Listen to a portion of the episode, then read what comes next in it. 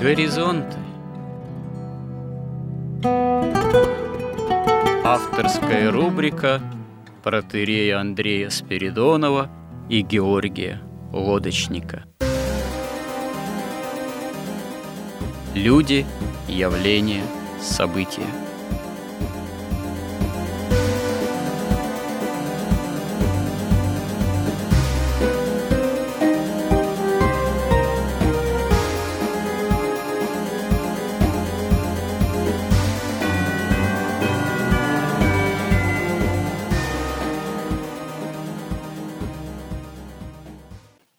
Добрый день, уважаемые радиослушатели. В эфире радио «Благовещение» и в нашей авторской рубрике «Горизонты» я, протерей Андрей Спиридонов, и мой постоянный добрый собеседник Георгий Лодочник. Продолжаем разговоры на неисчерпаемую тему о смысле жизни. И прежде чем продолжить то, на чем мы остановились в предыдущем сюжете – я кратко напомню некоторые общие посылы, связанные с темой о смысле жизни. Ну, мы уже говорили много. Смысл жизни, он, безусловно, определяется некой целью жизни.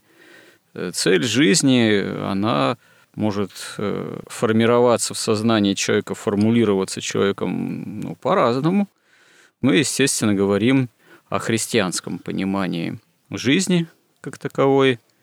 И, в общем-то, здесь очевидно, что для осмысления собственной жизни, вот ее задачи целей, человеку необходим еще некий источник, который делает эту жизнь именно что осмысленной.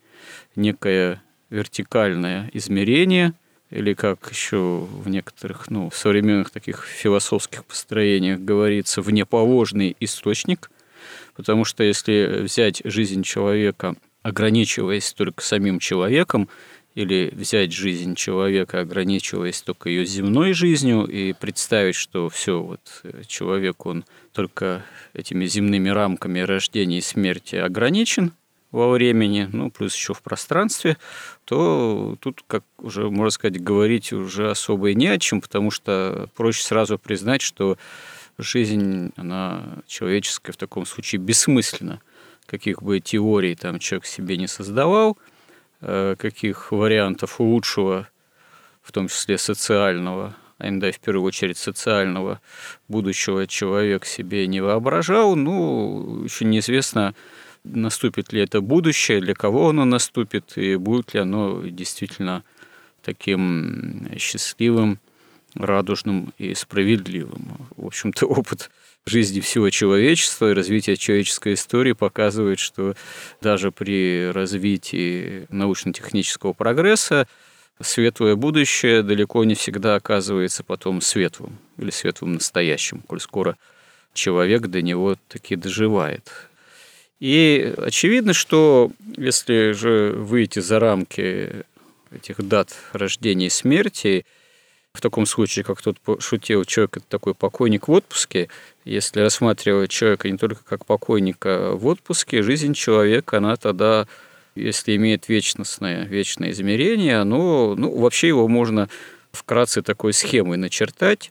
Во-первых, от зачатия до рождения, от рождения до смерти – ну, с христианской точки зрения, от смерти как перехода души в мир духовный и наступления частного суда о душе, когда душа определяется в преддверии рая или, не дай бог, так сказать, ада, потом наступает всеобщее воскресение из мертвых, вот, в котором тоже человек, уже воскресший с душой и телом, принимает непосредственное участие – страшный суд, на котором в отношении каждого человека определяется его участь вечности, и в дальнейшем уже, собственно говоря, наступление полноты новой жизни, новой земли, нового неба, и, собственно говоря, уже вечность Царства Небесное как таковые совершенно уже нам совершенно, конечно, непредставимым качестве, потому что времени не будет, Бог отрет всякую слезу,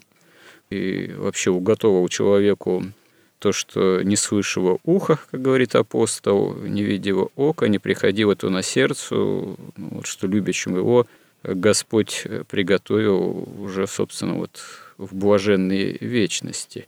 Но, коль скоро мы говорим о смысле жизни и не ограничиваемся рамками только земной жизни человека, вот это вот вечностное измерение должно нами неизбежно, и вообще христианами, вот, да, и, наверное, не только христианами, в этом смысле должно учитываться, что жизнь тогда, она осмыслена, когда есть высшая цель когда человек не замкнут только на одном автономном своем человеческом бытие, а это высшая цель, высшее благо, с которым могут как-то соотноситься и другие блага, и понятия о земных благах, и понятия там, о земном счастье. Вот, что такое счастье, это отдельный вопрос применительно к смыслу жизни. Ну вот только в таком случае в соотнесении попытки понять, что такое жизнь человека и какой у нее смысл – только тогда вот соотнесение с этими константами, употреблю такое умное слово, вечностными, действительно можно осмыслять, что такое жизнь отдельного человека, да и не только отдельного человека.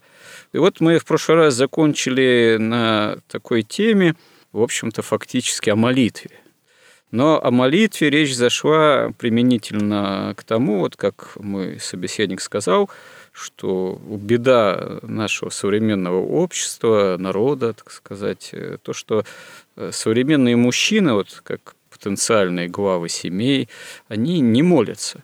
То есть у нас общество и те, кто в нем ответственны, в общем-то, несут полноту ответственности, ну, если не брать развитие таких феминистских, что ли, движений, направлений, все-таки, в первую очередь, это, конечно, мужчина как глава семьи, Почему, собственно говоря, вот эта тема, этот вопрос возник, потому что, э, как мы уже неоднократно повторяли, я сейчас тоже сказал, очень важно, чтобы в жизни присутствовало высшее измерение, обращение к этому высшему измерению, то есть к Богу.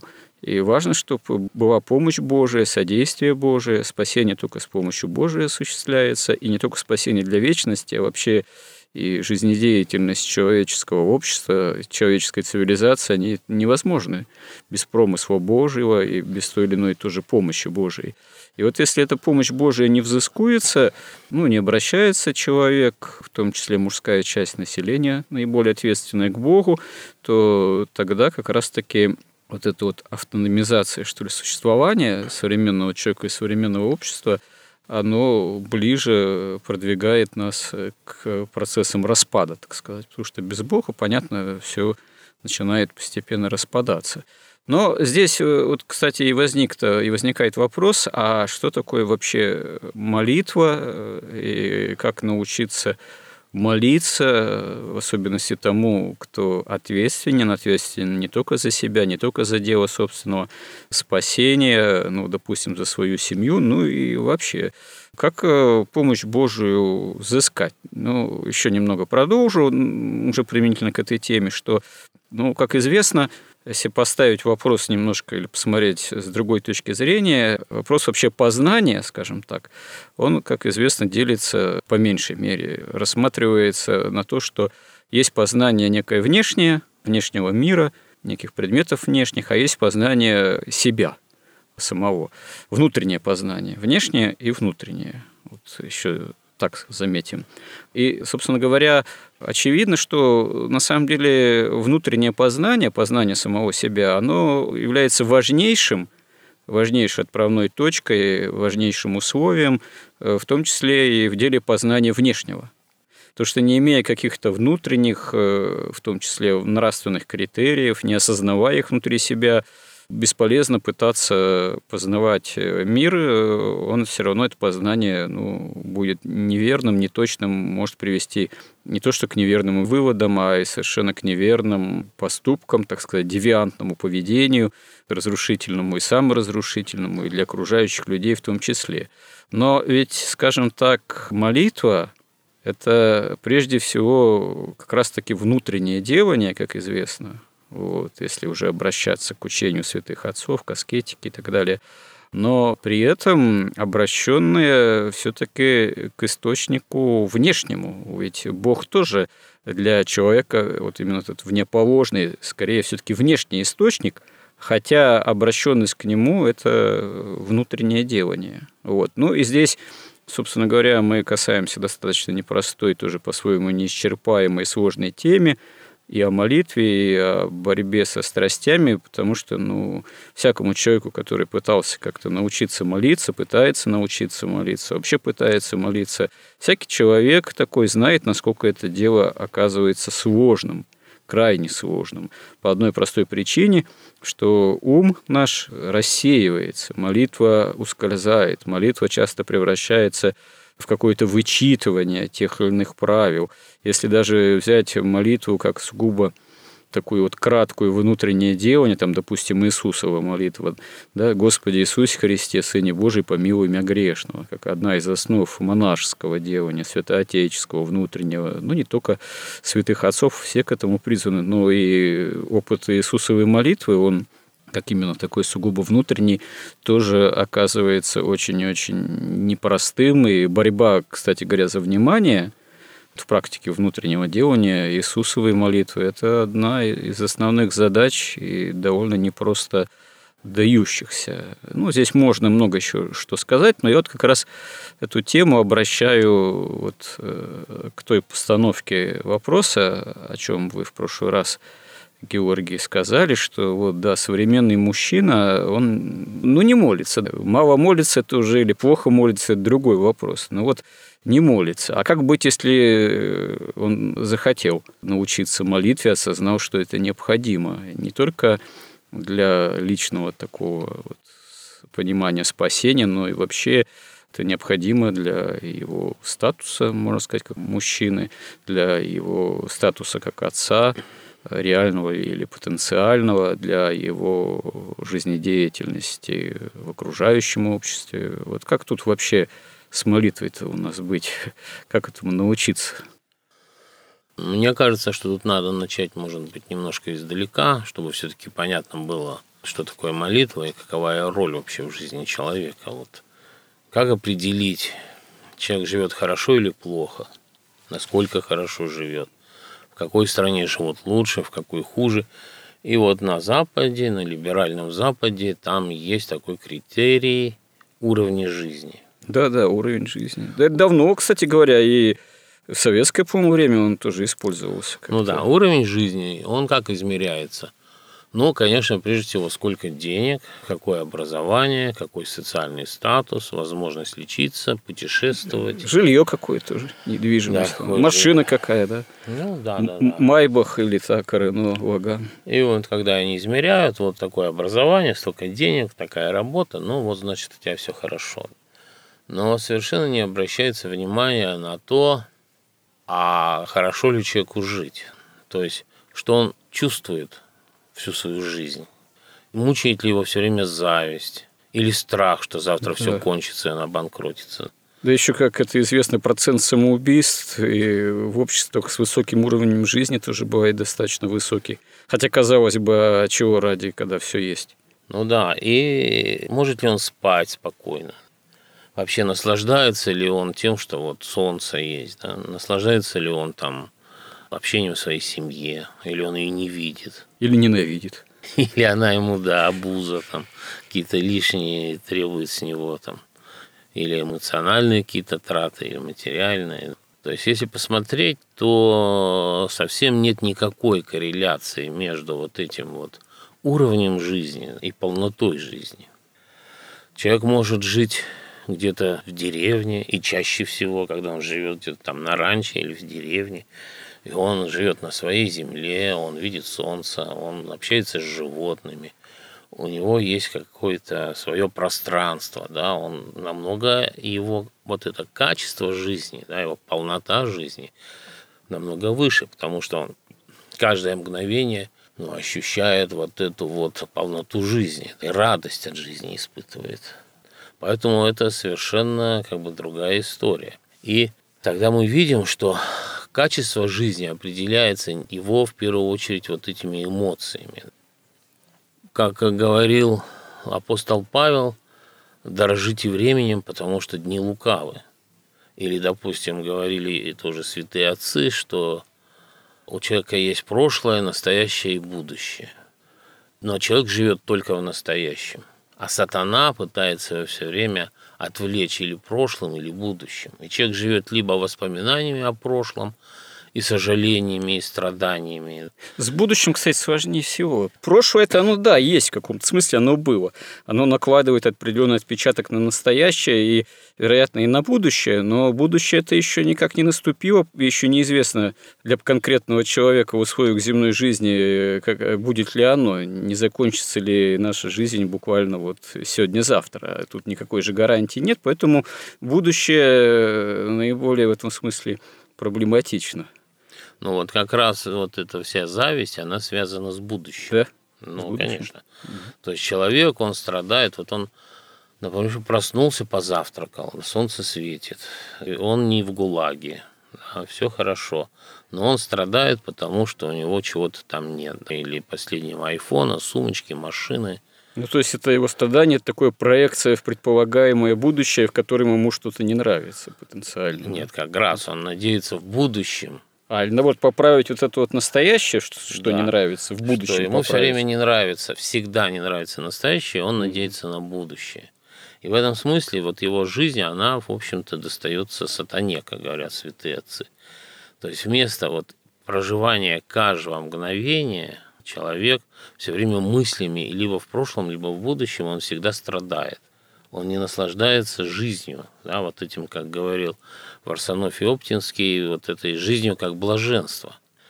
Вот я когда-то много лет назад прочитал притчу такую китайскую, и, ну и понял я ее смысл тоже через достаточно большое количество лет. Да, притча вот такая.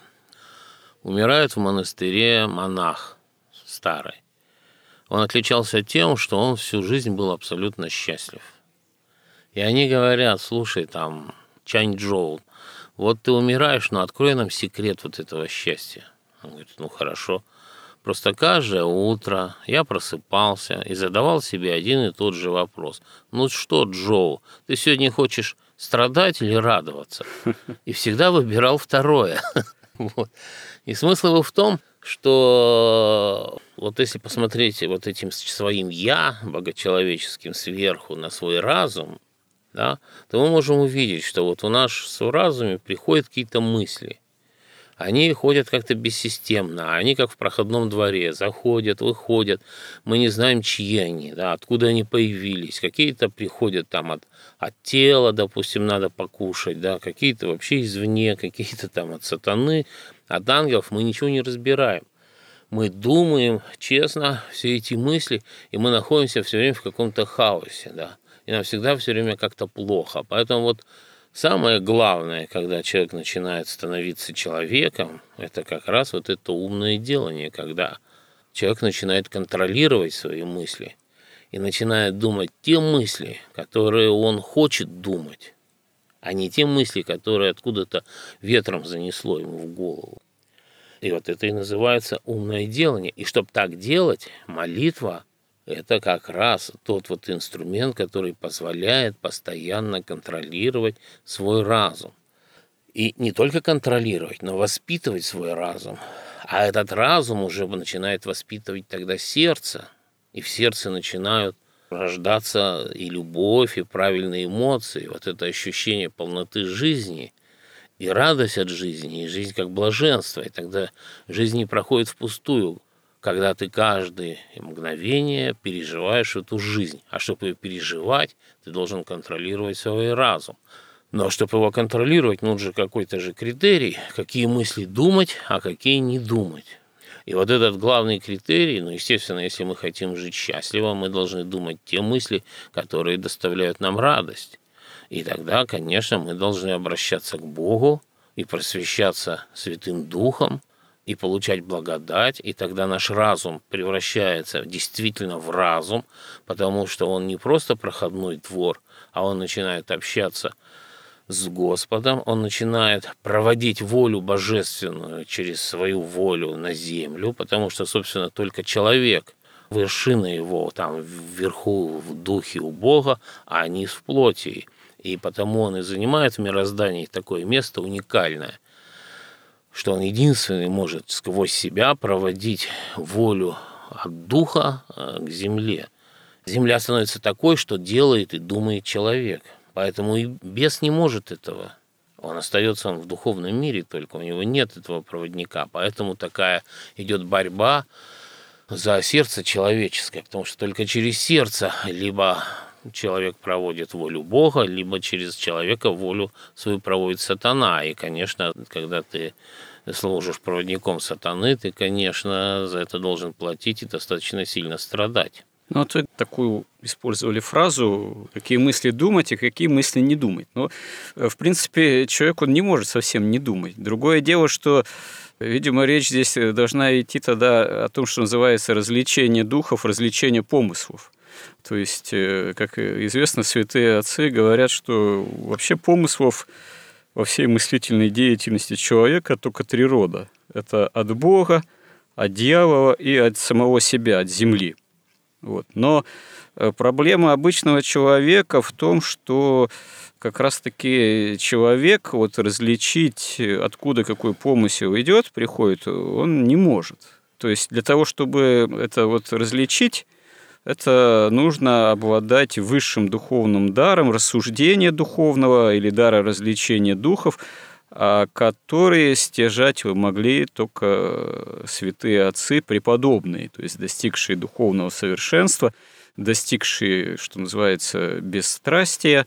Тут, э, в общем-то, как раз-таки проблема в том, что ну, не то чтобы простому смертному вообще ничего нельзя с этим поделать, не рекомендуется, собственно говоря, пытаться рациональным образом сесть и распутать какой помысел, откуда пришел. Ага, вот этот от Бога, я его принимаю. Этот э, не от Бога, а от дьявола, это я не принимаю. А это, скорее всего, мой, ну ладно, пусть он остается. Вот. Это нереально. Тут можно еще больше запутаться и вообще умом повредиться, если пойти по такому пути. Но как раз-таки молитва, вот краткая молитва, в частности Иисусова молитва, нужна для того еще, чтобы по возможности пытаться помыслы недолжные отсекать. Любой какой-то беспокоящий, смутительный, нечистый помысел, там, связанный с тем или иным вожделением, с действием страстей, с водострастием, так сказать, гневом, завистью, памятозлобием, да и многие даже и нейтральные помыслы, казалось бы, лучше учиться отсекать, не принимать, которые вот именно, скорее всего, извне и приходят. Вот. И даже святые отцы говорят, что если даже помысел был какой-то от Бога, или не помысел, а какой-то там, не знаю, ну, сон там даже или еще что-то, вот явление какое-то, лучше не принимать.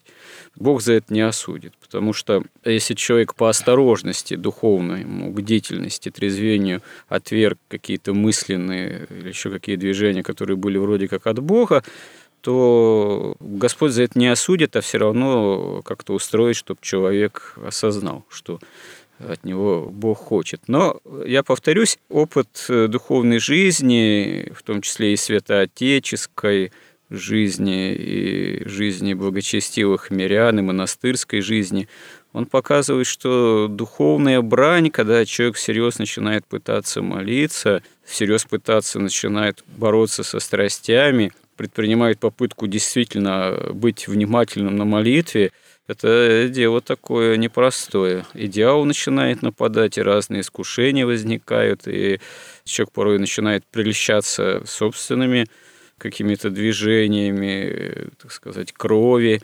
эмоциональной сферы. В особенности здесь опасно, когда человек желает, чтобы какой-то результат был поскорее, или что-то увидеть, или что-то достичь быстрее-быстрее какой-то плод духовный приобрести или прийти в какие-то видения, там, беседу с Богом, то это путь опасный, еще он у святых отцов именуется, как известно, духовной прелестью, вот, и многие даже подвижники по внешним признакам, всерьез постящиеся, молящиеся, иногда заблуждались, становились даже одержимыми Но здесь еще, как правило, замечено, что это часто происходило или происходит, когда нет э, духовного руководства. И вот здесь вот настоящего опытного. И вот здесь возникает тоже проблема, где его взять. Если почитать жития святых отцов, то идеальная ситуация, когда есть настоящий преподобный по жизни, по качеству жизни, более-менее достигший уже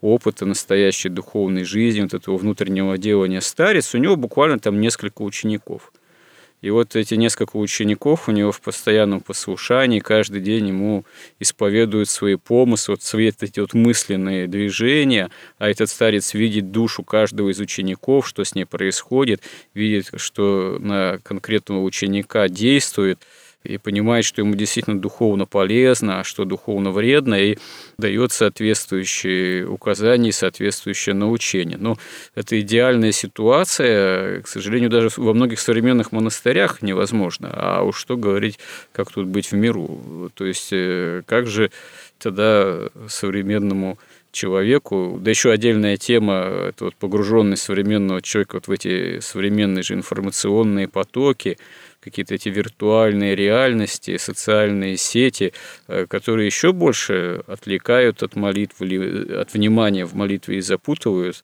Как тут действительно у кого учиться этой настоящей внимательной молитвы, как э, выруливать, употреблю такое слово, из кого вращения вот, всего того, что современный мир так богато навевает и далеко навевает неблагочестивые все-таки вещи? Ну, во-первых, вот вы же написали замечательную книгу «Что делать, если у вас нет духовника?» Да, Я... если у вас нет духовника, ответ на вопрос. Ну... Да, и там, в принципе, на мой взгляд, ну, практически там на все 99 вопросов есть ответы.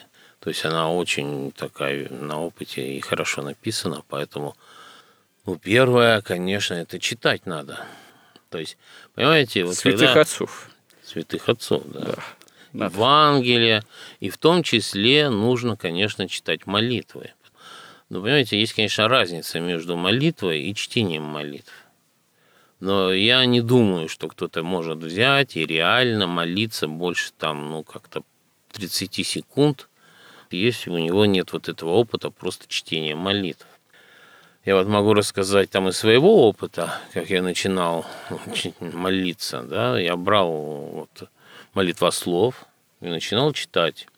И мне казалось, а поскольку я там как бы возвратился в православие из, там, из восточных всяких, из буддизма, и всяких таких учений разнообразных, то я воспринимал молитву как магическое заклинание. Да, вы когда обращались к буддизму, вот этому востоку, индуистскому, дальневосточному, так сказать, вы каким-то практикам прибегали, да, духовным, которые там практикуются, вот этим буддийским, индуистским, там, йоги или мантры так называемые. Вы это ну, как-то тут, использовали? Слава богу, слава богу, там все скорее такими мечтаниями об этом mm. обошлось, там, чтением. Но когда я начинал молиться, я брал молитву, и мне казалось, что это вот такое заклинание, вроде «Сим-Сим, открой дверь». Молитва. Молитва, ну, да. да. И если я правильно прочитаю, без ошибок, то что-то произойдет в мироздании. Вот это первое заблуждение, которое и я и, и до сих пор знаю, что начинающие люди, многие таки относятся к молитве. Да, вот к молитве магическое отношение, вообще магизм такой, это ж как может далеко завести. Вот недавно какая-то там ужасная история, когда один мужчина убивает маленького ребенка в детском саду же, поскольку ему голоса сказали, что иначе не сработает там какой-то заговор. То есть, э, чтобы вот некая уже на уровне внутренней невидимой деятельности сработала, надо, в общем, поступить, получается, под диктовку каких-то голосов, там, под диктовку сатаны, дьявола. То есть до чего человек э, может дойти. Причем можно, ну да, с одной стороны, можно сказать, что это вообще уже сознание болезненное, но с другой стороны, как говорится, болезнь болезнью, а вот уже когда человек дошел до послушания прямому диктату каких-то голосов, это уже такой фактически духовный криминал, это уже сатанизм. Ну да, и вот я читал-читал их вот так вот, как магические заклинания. И потом однажды я понял смысл одной только фразы.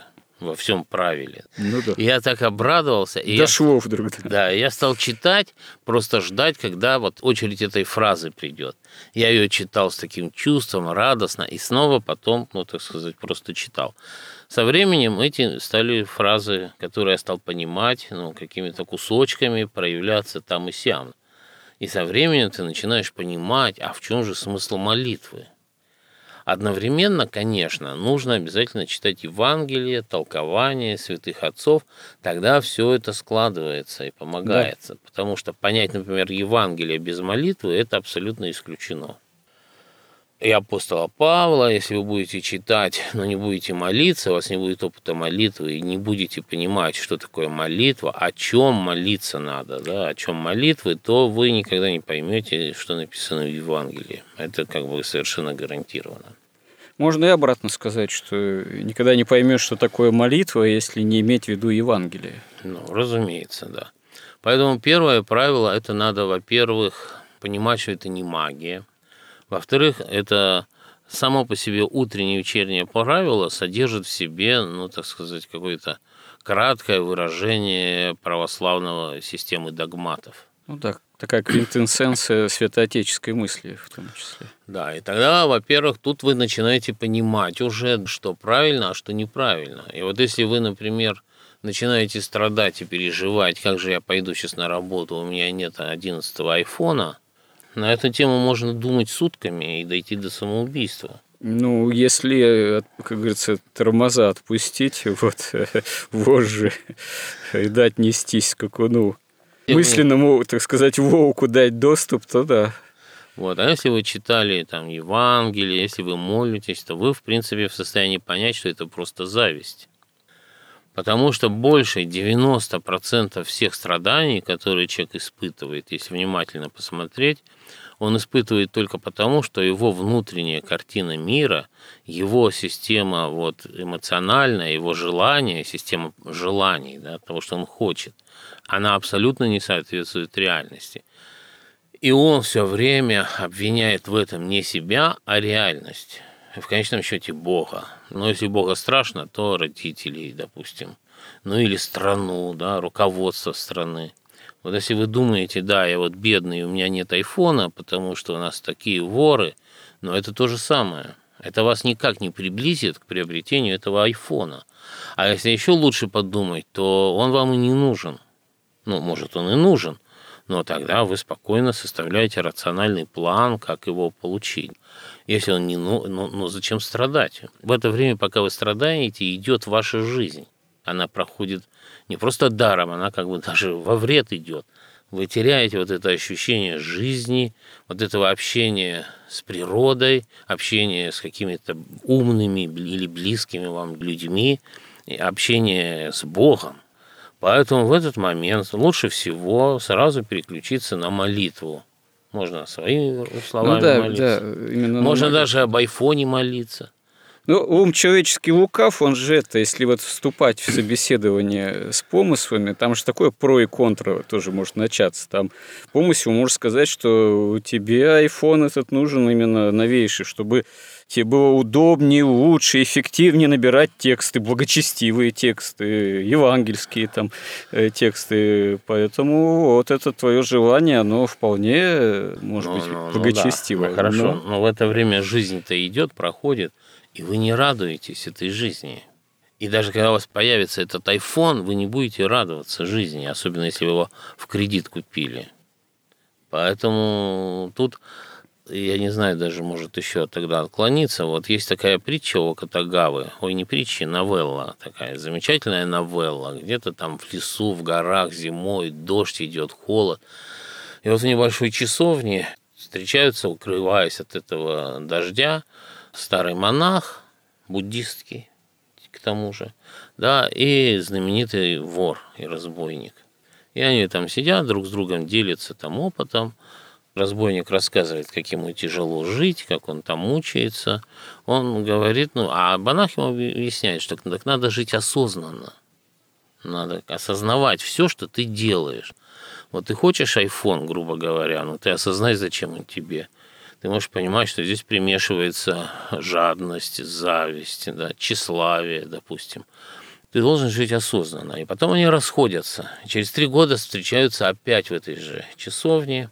И уже разбойник, который был там весь в роскошных доспехах, он приходит туда нищим. А, до этого он ему говорит, а я же ничего не могу делать, кроме как воровать. Он говорит, так ты воруй, но воруй осознанно. Через три года он приходит уже нищим. И монах говорит, да что с тобой случилось? Он говорит, так я начал воровать осознанно, и я не смог воровать осознанно. И после того, как я жить начал осознанно, я вообще как бы не смог уже не воровать, не смог вернуться к прежней жизни. То есть вот это как раз ну, на буддийский манер, но это тоже умное делание. Что такое осознанно в данном контексте? А вот что такое осознанно, а когда ты осознаешь, ты не просто думаешь вот мысль, которая в голову пришла, а ты ее осознаешь и сознаешь ее, насколько она соответствует, во-первых, истине божественной, то есть Евангелию, и тому, что там говорится, да, а второе, насколько она тебе полезна. Ну, надо иметь представление все-таки о истине, что вот есть истина и какова истина. Ведь, скажем так, какие-нибудь революционеры, террористы, бомбометатели, там, не знаю, чекисты какие-нибудь, Многие же из них тоже действовали, наверное, осознанно. Но да, их вот... осознанность была применительно к совершенно ложной сатанинской идее. Ну так вот, без молитвы ни о какой истине мы как раз в прошлую передачу ну, да. всю посвятили, что без молитвы о истине речи быть не может. И если вы не молитесь, вы будете страдать и мучиться. И не начнете молиться, и оказавшись в аду, вы даже не заметите, мне кажется, никаких вообще изменений, потому что если посмотреть, то современные люди в большинстве своем уже живут в самом кромешном аду. Это ну, вот еще отец Дмитрий Смирнов говорил да, да, такой да. ролик. Как ада нет, посмотри в зеркало. Сынок, посмотри, ты уже в аду, да. Посмотри на свое лицо. Разве может у Божьего создания быть такая кислая Он сказал. Ну да, конечно, ад в этом смысле это не то, что Бог человеку создал и уготовил, а то, что человек сам создает ну, да. себе же. Так вот, без молитвы, без обращения к Богу, без вот этой просьбы о помиловании человек не может выбраться из этого ада, просто потому, что он просто не знает, где правда, а где ложь, где истина, и где добро, и где зло.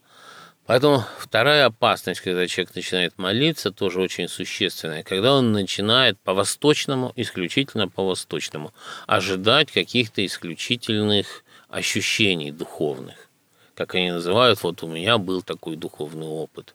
То есть, когда человек ощущает какую-то сладость, там, какие-то восторги у него. А на Востоке это критерий все-таки, да? Это основной критерий. Состояние определенное, да, достижение него, определенного состояния. Да, начинает биться сердце, там, он начинает там гореть, например. Угу. И вот если мы возьмем, вот у нас есть совершенно невероятное сокровище, это, конечно, вот то, что нам написал святитель Игнатий Бринчанинов, он описывает все вот эти виды прелести. Аскетические опыты. Да, в аскетических Ю. опытах. И он описывает, какой должен быть правильный результат настоящей молитвы. Это должен быть плач. Потому что если в результате молитвы, а молитва и нужна, в том числе и, наверное, прежде всего для того, чтобы человеку все-таки истинное состояние его и мира открылось, и когда он открывается, он видит степень своей немощи, он видит степень своей греховности, и он видит, сколько зла он уже принес людям, которое уже не исправить. И, конечно, он начинает плакать. Вот это правильная молитва. Поэтому святые отцы и учат, первое, не искать никаких ощущений во время молитвы, не представлять себе ни Бога, ни ангелов, ни, ни как вот вы поднимаетесь там на третьем небо, ничего не, не надо представлять. Мир создан Богом Словом, и сам есть Слово. И, как доказала современная физика, информация по электромагнитному полю распространяется мгновенно по всему мирозданию.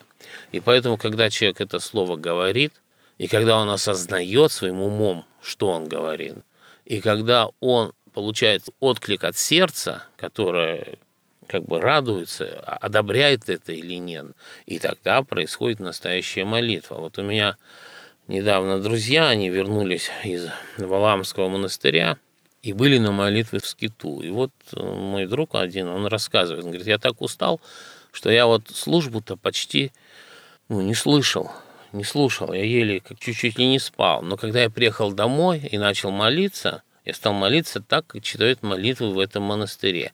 А в этом монастыре читали молитвы так, что каждое слово читалось отдельно. Они читали не предложениями, а словами. И вот это самый верный путь молитвы.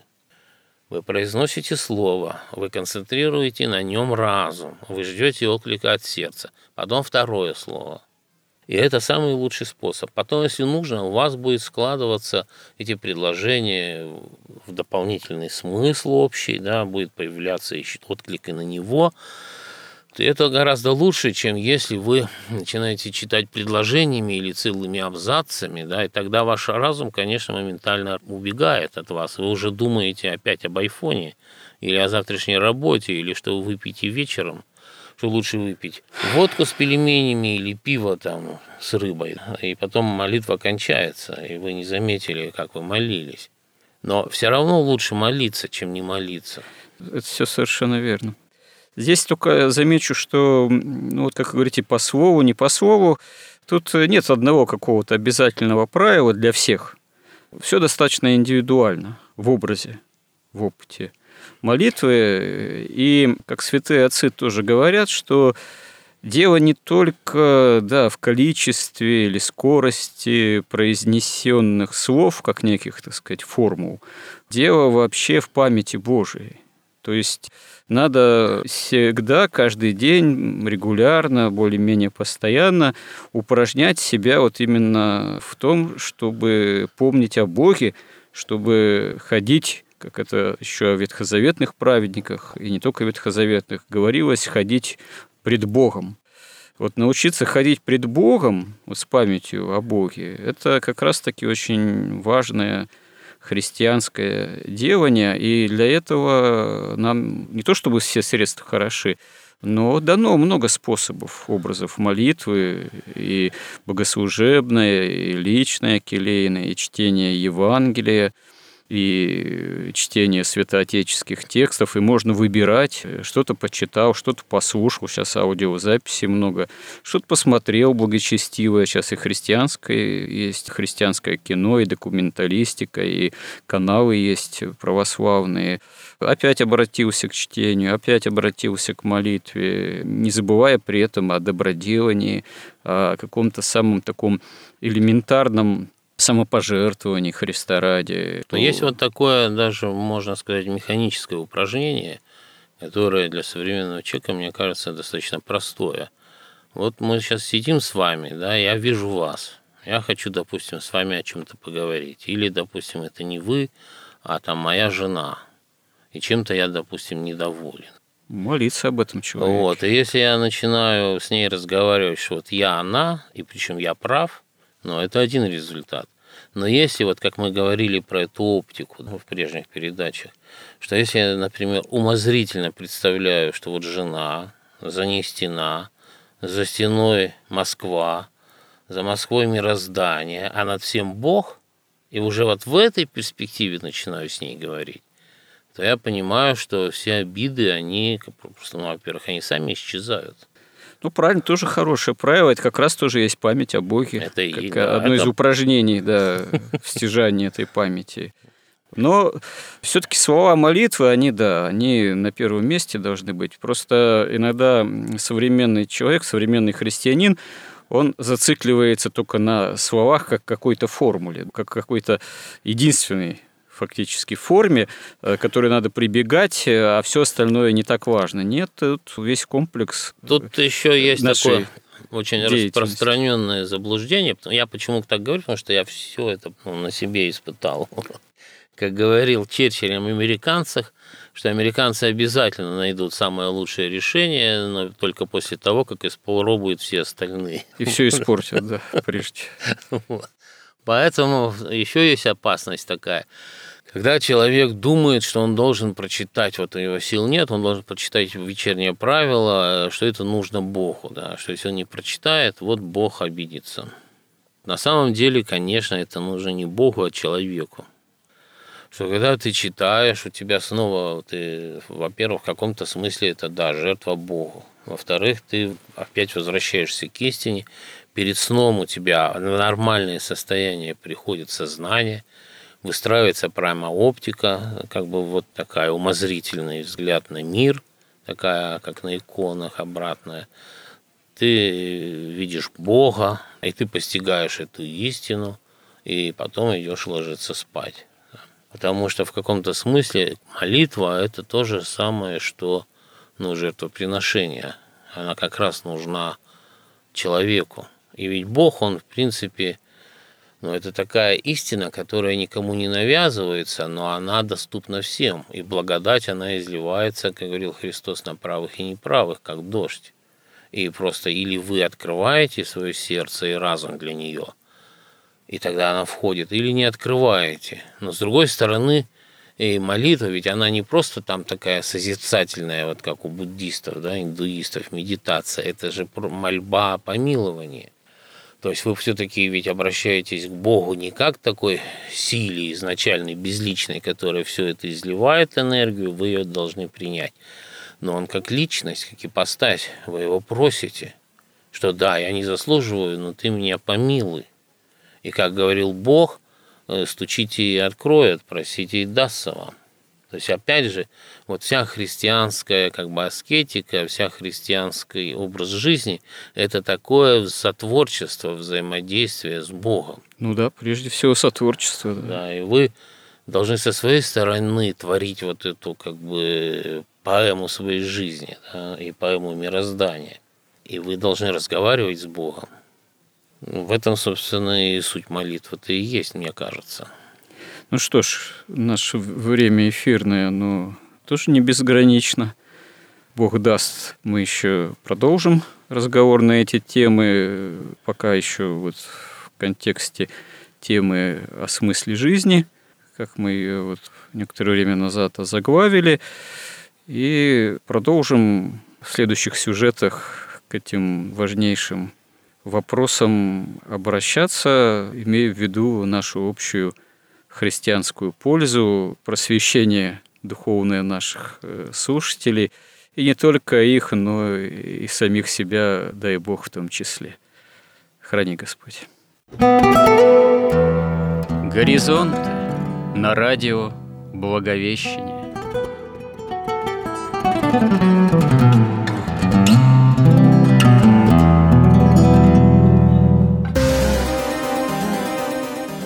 Разговор вели протерей Андрей Спиридонов и Георгий Лодочник –